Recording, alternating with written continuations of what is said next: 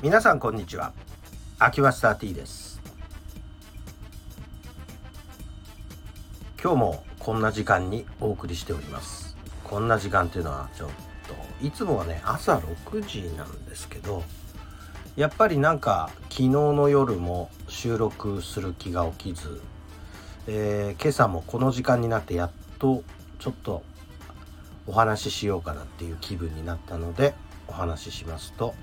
あんまり体調よろしくない別にねインフルエンザになってるとか風邪ひいてるとかなんかこうすごい症状が出てるわけじゃないんだけどなんとなく体が重くて調子悪いやっぱり寒い時っていうのはこういう状態になりがちで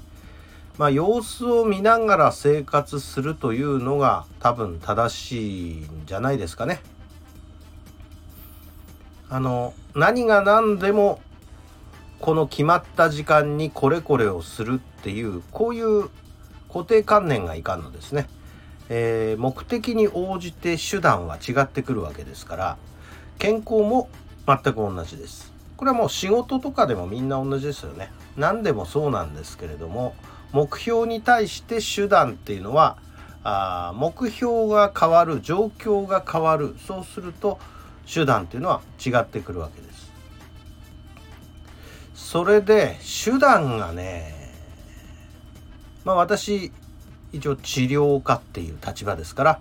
えー、この人を良くするのに手段は何だろうといろいろ考えるんですがハリキューアンママッサージっていう免許持ってますけれども時にはテーピングっていう技も必要になってくるんですね。それは当然治りきらない場合ってあるわけですよ。どういう時でも。でそういう時にちょっとでもこの人に楽な生活をしてもらうために何がいいだろうっていうことでテーピングをするっていうことがあります。もちろんこれはしっかりした方法論がないと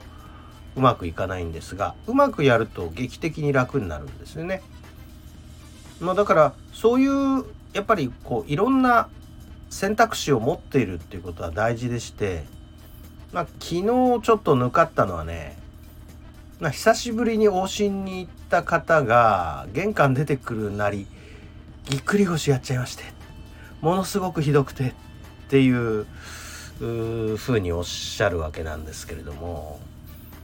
まずいテーピング持ってきてないな今日どうしようってもうやれる限界が決まっちゃったな今日はっていう感じで。まあもちろんもうどんな治療でもそうなんですけど魔法はないですからね。えー、ですから人がやることなんで限界ってものはあります。まあ今日の限界っていうのはまあ多分まだ動けるようにはできないだろうなというところになったわけなんですけれどもまあそれを聞いた時点でね様子を見てでその時にうーんテーピングのテープでも持ってればちょっとはこの人楽にできたかなとは思うんですが持ってない時はうーんまあ置き張りとかねいろいろ貼り物はあるんだけどテーピングほどこの状況だと効果ないだろうなっていう時にうーんまあ悩んでどうしたかというと明日また来ます道具持ってっていう感じで、えー、言って昨日は帰ってきたんですけどね、まあ、今日はちょっとまたその方のとこ行くんですけれどもまあこの方に限らず寒くなると調子が悪いもんで調子が悪い時は調子悪いなりの生活をしなきゃいけないということは間違いないんですが、えー、状況を見て、えー、手段は判断しましょうねというところが今日のまとめでしょうか。ありがとうございました。失礼します。